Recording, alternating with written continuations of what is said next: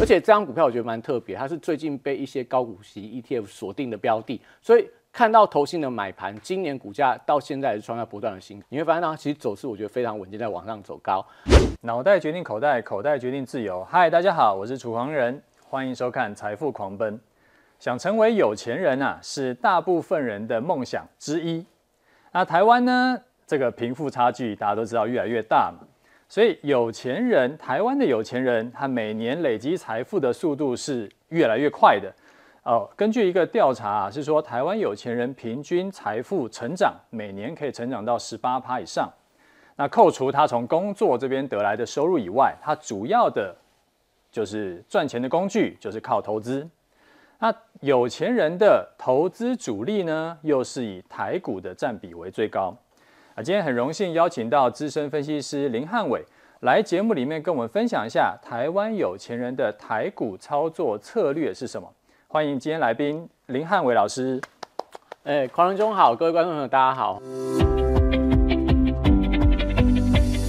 那我们今天先来看一下这个资料哈。这个资料呢是说，它有一个统计，统计说台湾高资产的客群，他投资的项目有哪些？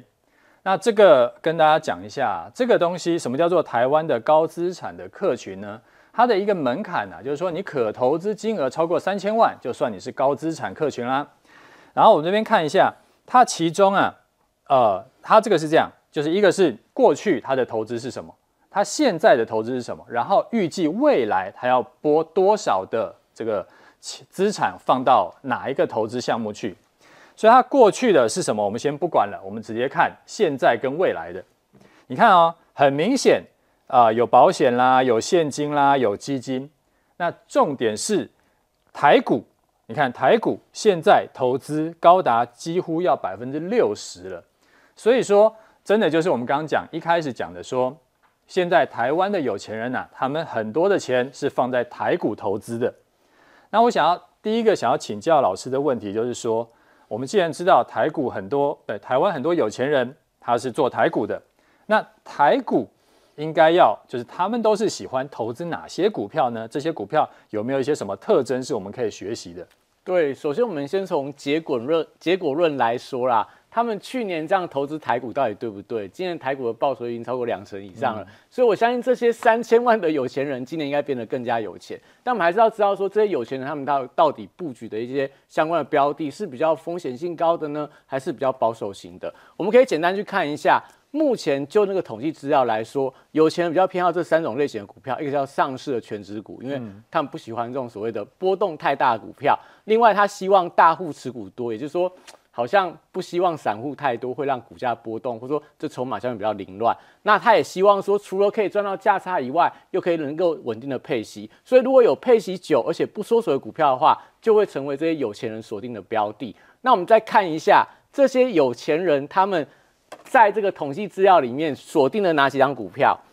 就这一份的调查报告可以看到，台湾有钱人最爱这三张股票有哪些？一个叫做一二一六统一。这大家应该都熟知，因为我们每天会去 Seven，会相关的一些统一超商，它就是台湾的食品龙头。就像刚刚所提到的，它的获利非常稳健，配息连续配了四十年都配给你不错的一个股息。那今年以来绩效大概十趴，也就是说你除了赚它的股利以外，也可以赚到不错的一个价差。另外一档也是大家也熟知的台达电，全球电源的供应龙头，今年绩效但稍微比较平淡一些，但它配息也配了四十年，就是这家公司从成立以来。每年稳定的获利，每年稳定的配息给股东，也交给交出股东一个不错的一个报酬率。另外一档也是大家可能比较熟知的，就是中保科，国内的保全龙头。那同样也配息配了三十五年，今年绩效还不错，涨了二十三点九八趴。所以我们可以看到，就是说像刚刚所提到的所谓的有钱人，他们去年的布局，如果是买这三张股票的话，我相信他们今年还是赚得非常的多。那我们现在重点就在于说，那如果一般的投资人，这三张股票，我觉得对大家来讲，就会觉得说好像有那么一点乏味，一点点，有点距离。对，就是第一个可能太稳定了，那再来说好像没有那一种所谓股价的波动性。那再来就是说这种股票太稳定了，好像也不是大家比较偏好的标的。所以，我们还是帮大家准备，就是说有没有一些股票同样也有一个产业的地位，而且股价稍微比较活泼一些。我特别帮他精选出来六档不同的股票，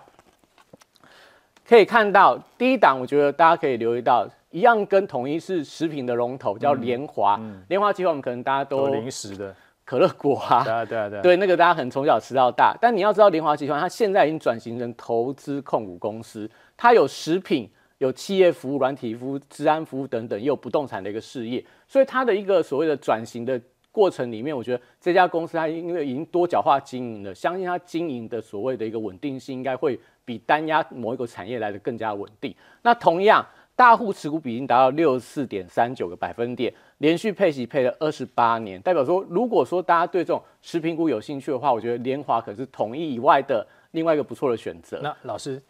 统一跟联华你怎么选？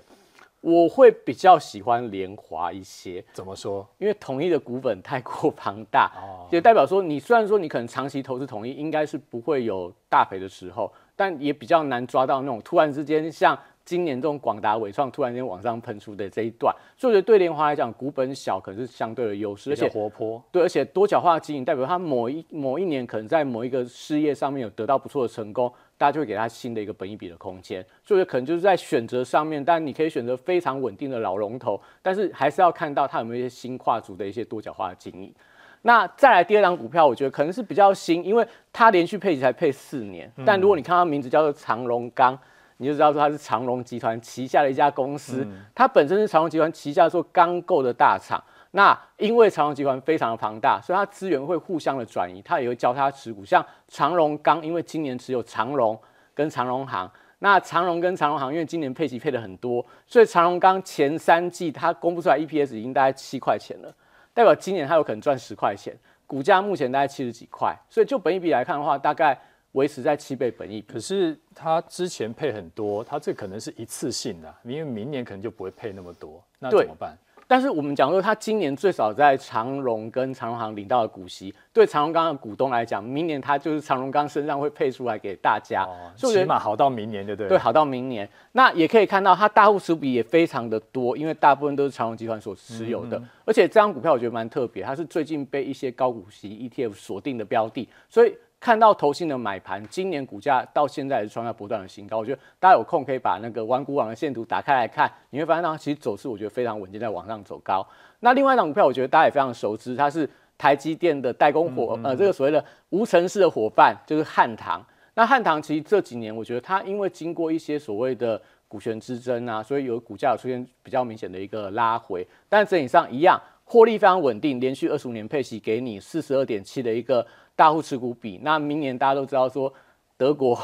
美国、日本都要持续做一些建厂的动作，所以对汉唐来讲，我觉得其实业绩能见度大概两三年以上没有太大问题。嗯嗯，那这家公司我觉得经验比较保守，也代表说它可能也不会有太大的扩张，但是稳定的一些订单的收入都适合大家做一些长期的投资。那另外可以看到联发科，我觉得这就不用花太多时间去讲，因为大家都知道说联发科是。目前台湾的这个类似台湾之光，所以说很多外资的报告也提到说，联发科他们认为是下一档的台积电，因为它可能会取代台积电成为外资的最爱。所以最近我们可以看到大户持股一样六十六点三一趴，那配息你可以看到联发科经过金融海啸，经过所谓 COVID-19，还是稳定能够一个获利的状况，而且最近的获利我觉得非常稳健，所以它也是近期很多高股高股息有锁定的标的。可是最近涨很多哎、对，但我觉得以目前，因为以第四季来说啦，这种 IC 这类族群本来就是比较活泼的时候，而且最近的外资或者说投信都持续在加码联发科，而且它以它的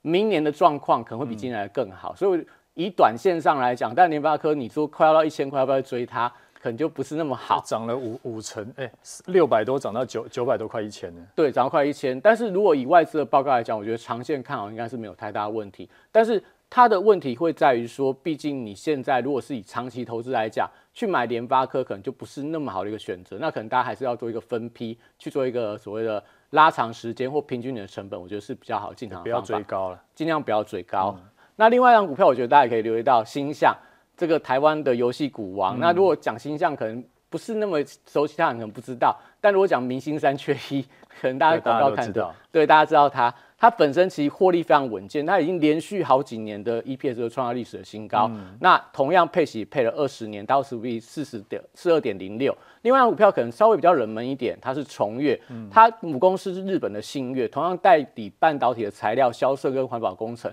所以我觉得像汉唐、像重越都是会跟着半导体的一个所谓晶圆代工、建厂的需求而出现获呃。获利或业绩上稳健的成长，所以这张股票我觉得可以让大家做一个比较好的一个选股名单。就是说你要长期投资，又希望说波动不要太大，这些我觉得是业绩，呃，说业界的龙头，或者说整个一个持股相对比较稳健的公司，应该是大家比较适合做一个长线投资的标的。我看这里面有一些股票，它就算是配息配的比较高的，现在也差不多都要填息了。对，因为今年，但第一个今年台股是一个比较偏多的。行情，所以很多股票配息完之后都能够顺利填息。那重点在于说，这些公司如果大家有去看一下他们业绩，到今年都维持一个正成长，代表明年它应该能够维持一个不错的配息率。所以我觉得你要去选择这些所谓的高配息啊，或者说有钱人会锁定的标的的话，尽量去选择，就是说它最少今年不要业绩大幅度的下滑。像金融股，我觉得就有这样的问题，就是诶，它可能这个明年配不出比较好的股息，就会让一些所谓的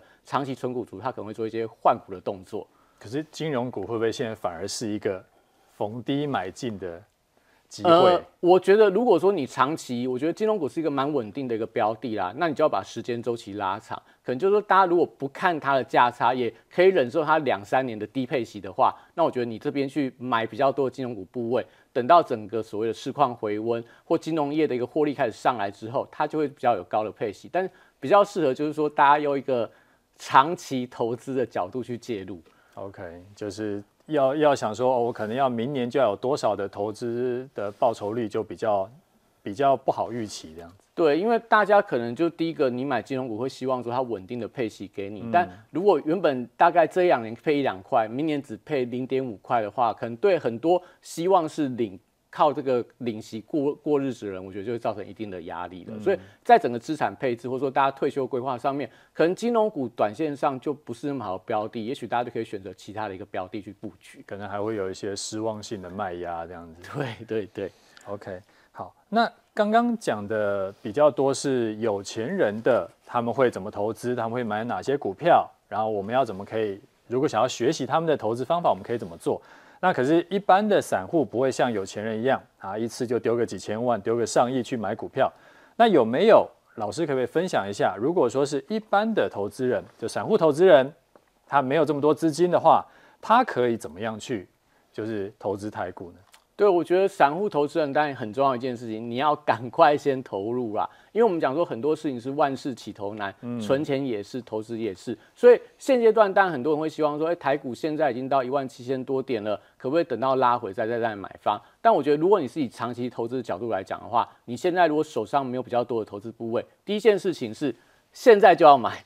不要等。但你把资金分成三等份，因为你分成三等份，你现在先建立基本部位之后，你可以先观察，我这次进去之后，如果很顺利赚钱的话，我赚了十趴，我再加码另外的百分之三十。但如果说我这一次进场，哎，一万七真的太高了，就回到一万六千多点，哎，你的投资组合回档十趴的时候，你就要想说，哎，我刚好还有另外的。两笔资金还没有进场，可以摊平一下，让你的成本降低。所以我觉得对大家来讲，第一件事情就是你现在就要建立你的基本部位，先不要去看指数的位置，也不要看你的投资组合相关的位置，先把你的第一笔投资组合先建进去之后，等到加码的时机，或者说你赚钱之后再加码。我觉得在现阶段，如果你现在有一百万的资金，可以用这样的方式去做一些相关的配置。那当然会分成不同属性来说，比方说我们讲说，有些人就希望说。我比较贪心一点，我希望能够赚到不错的股息。但如果说行情好的时候，我的股票可以赚到比较大的价差。所以，我们以刚刚讲的六档股票帮大家做一个不同个性上的组合。如果你比较积极型的，刚刚提到联发科，真的以外资的报告有直接说看到一千二，那甚至说大摩说看到一千六百块，这个外资报告最好还是不要相信吧？这个感觉。风险很高哎、欸，对，但是我觉得其实以今年呢、你看联发科最好的一个比较的对象应该是美国的高通，但美股高通的部分，它最近我觉得有点加速在补涨的一个动作。那明年我觉得智慧型手机的市况可能不会太差。那联发科它本身也切入到一些 AI 的晶片，所以它本益比有调升的空间。因为今年其实联发科本益比大概是十五倍左右，但如果它能够像广达跟纬创可以调到二十几倍本益比，那就有那样的一个想象空间存在。所以我觉得这是比较积极性。你就说。你去买联发科，但你就要承受它股价可能比较大的波动的风险。嗯、但同时，你可以配置一个比较稳健的，比方说联发科，它一般来讲是比较跟所谓的全市场的景气有关。那你可以配一个游戏股，因为游戏股一般来讲它是逆着市场的景气，所以当景气不好的时候，大家就去玩游戏。所以我觉得它做一个所谓的一个对冲组合之后，可能对你的一个投资的所谓的报酬率会比较稳健的往上走高。那另外一种就是说，那我觉得联发科真的太贵，然后新将也是这种高价股，我可不可以有比较稳健的组合？嗯、我们刚刚提到了，其实稳健型你可以类似做二二一的长荣钢传统型的产业，配上五四三四的崇越半导体的设备，所以它在产业当当中做一些不同的组合，不管是在所谓的国内的内需，或者说你看半导体景气的复苏，我觉得这样的一个组合是比较稳健型的配置。那另外比较保守的，你可以类似买汉唐，因为汉唐长期来看。股价就是我觉得就是慢慢的、稳稳的往上走高。另外可以配类似这种食品龙头的联华，它比较不受到景气的影响。我觉得这可以分享给大家，就是说你可以透过你的不同的性格去组合不同的一个股价的一个所谓相关的投资组合。好，那不管我是积极型还是稳健还是保守型，那上面的这个分三笔的这个模式都是一样的吗？一样的，我觉得都一样的，因为。对很多散户来讲，毕竟第一个我们并没有那么多时间去盯盘，所以你尽量用资金分散的方式，会让大家心里的压力比较轻一些。因为你一百万现在买一万七或买一万八，那真的跌下来的时候，我觉得很多人就原本的长期投资，他可能就会乱砍。那甚至说有些人可能就是本来你的长期投资会希望说稳健的，但看到行情好的时候，反而追一些比较投机性的股票。所以我觉得还是以分散投资，那莫忘初衷是比较好的一个选择。OK，所以。那也就是说，好，我这边再整理一下啊，就是说我这边啊，现在就买三十三左右，呃，就三分之一的资资金，然后跌十趴，我再加码三分之一，或者是然后涨十趴再加码三分之一，那不管是可能先涨或是先跌，对，到目呃就希望最后是全部 all in all in，然后你会发现到这样的组合，到最后你会等于是你在这时候买了。一百万的资金，因为跌十趴又涨十趴回来，其实你整体上报酬率应该是归零。但是它好处在哪？因为我们会有一个心理的一个调试的空间。赚钱的时候你加码，你会觉得开心；跌下来的时候，你会觉得我还有现金可以加码。对，呃，刚开始投资人，我觉得心态的稳定是非常重要的事情。就被剥夺感，也买了就大跌，就跌那个被剥夺感很重。对对对，没错。OK，好，老师，我们刚刚都在讲有钱人的投资方法嘛。但是我们大部分的观众呢，都不是有钱人，都是我们一般散户嘛。是。那散户呢，本来就不可能像有钱人一笔就丢个几千万，丢个上亿。所以散户的话，你有没有办法可以也建议我们一般散户朋友，我们可以投资哪些股票，然后进场点要怎么判断呢？对，我觉得可以的啦。我们来看一下我们的字卡部分。但第一个，大家一定会很想要这个定期定额去买一些固定型的基金，甚至说你可以透过券商去设定你所想要买的股票。很多人定期的在买台积电，那到底要该怎么加嘛？我觉得刚好这时间点非常关键。接下来我们可能会面临到。大家可以领到年底的奖金，跟所谓的年终的奖金。嗯、那我们讲说要把钱变成你喜欢的样子。如果你喜欢的是一台车，你可能现在资金不够的话，我觉得大家可以把它加码到定期定额扣款的一些相关的投资商品上面，一定比例去加码。我觉得代表说，其实定期定额很重要，是你的闲置资金，你不要把它花掉，马上去存在股票里面，存在相关投资商品是一个非常重要的投资的必备的条件。那加码要怎么加码？有些人会用所谓固定加码法，跌十趴我加码一点五倍，跌二十趴加码两倍。那你说跌三十趴要不要再加码？就不要再加码，可能代表你的方向看错了，它可能翻为空方了。所以整体上来看，我觉得固定加码法是适合一些什么市值型的 ETF，因为它会跟随着大盘或者说整个全球的经济往上成长，但不适合做主题型的加码，因为主题加码可能就比方说像二零二一年元宇宙，嗯，你会发现到。后来也没回来了。对，跌二十趴，你再加码两倍，后面跌四十趴、五十趴都有。所以市值型它会市值去做一些换股，会把一些主流的题材或者说强势的族群换进来，所以这种比较适合固定加码的一个方法。哎，老师这边我问一下，所以你说三十趴就不要加码，这个是只有主题型还是市值型也不要这样干？我觉得市值型也不要这样干，因为对大家来讲，有时候跌到三十趴，很多时候可是遇到股灾了。所以股灾的时候，我觉得可能大家就换其他方法去加码，也就是说，你不要用固定方法的加码方式，你可能股灾的时候，你就用其他的方法，比方说，你可以用景气灯号加码法或技术指标加码法。景气灯号加码法，我觉得大家应该都有听过啦。嗯，蓝灯买股票，然后黄蓝灯就恢复正常，红灯去卖股票。所以我们可以看到，今年如果是台湾在景气灯号蓝灯的时候，你固定去加码扣款一些所谓的台湾五十啊，一些市井 ETF 的话，你到年底我觉得都有一些比较好的报酬率。那另外讲到技术指标加码法，就是说你可以看大盘的月 K D。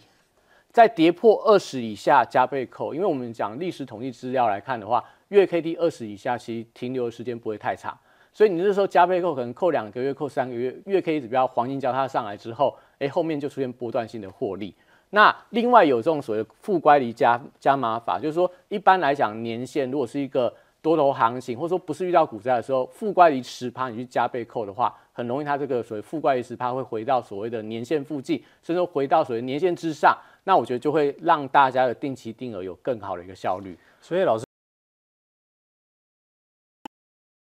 虑股灾的情况，对，不考虑股灾的情况。那如果股灾怎么办？股灾的话，我觉得第一个就是大家要先把你的所谓的本业收入可以增加的更多，因为代表说其实股灾的时候可能就会面临到第一个，你可能要面临到。有失业的风险，你可能要准备一些所谓失业救济金或固定的一些投资的收入，所以这时候叫你去加码股票可能会压力比较大。但是如果说大家的本业顾得还不错，又有额外的资金的话，但你股灾遇到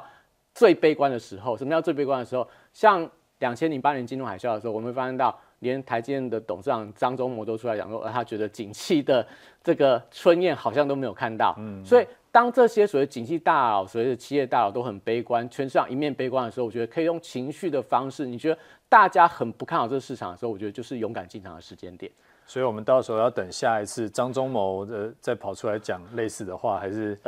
我觉得下一次可能要等，要等其他的企业领袖啦。但整体上来讲，我觉得明年也许是一个观察时间点，因为很多的。呃，企业都说明年可能景气会有一些比较大的一个变化，所以如果说你是要等到股灾才要进场的人，我觉得第一个就是说就时间点会花费很多时间去等待。你看，两千零八年一直等到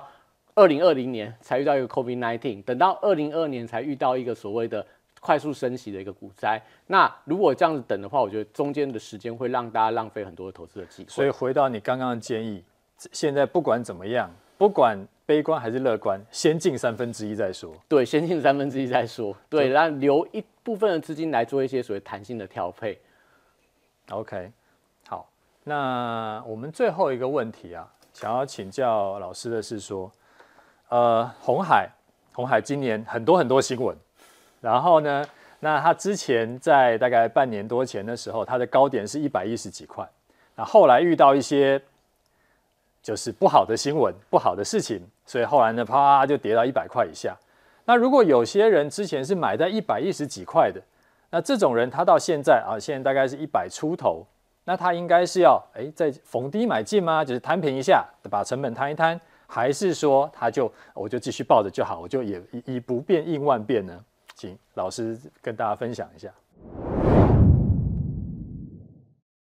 对，因为我觉得红海的部分，第一个股民人数非常的多啦，所以每年股东会上面很多股东都会问说，那我红海 买在两百块的，买在一百一十块，到底该怎么办？我觉得其实以现阶段的红海，第一个它已经从过去的成长型股票转为所谓价值型的股票，所以红海本身来说，你看它股价的线图，今年当然很多人套在这个一百一十块的高点，后面发现到红海股价急跌，但我觉得。它的级别有一部分是因为那个时候被所谓的大陆查账的关系，但这个消息，这个所谓利空消息，大概在短期之内已经确定了，看起来查账只是一个罚钱了事的一个问题，所以它会慢慢回归到它相关的基本面。那红海基本面，我觉得问题会在于，因为它大部分主要的事业都在所谓的消费电子这个区块。那可能大家就要去等待明年所谓的苹果啊，全球的所谓笔电市场要快速的回温。如果没有的话，我觉得目前红海它比较难有大幅度上涨的空间。整体上来看，红海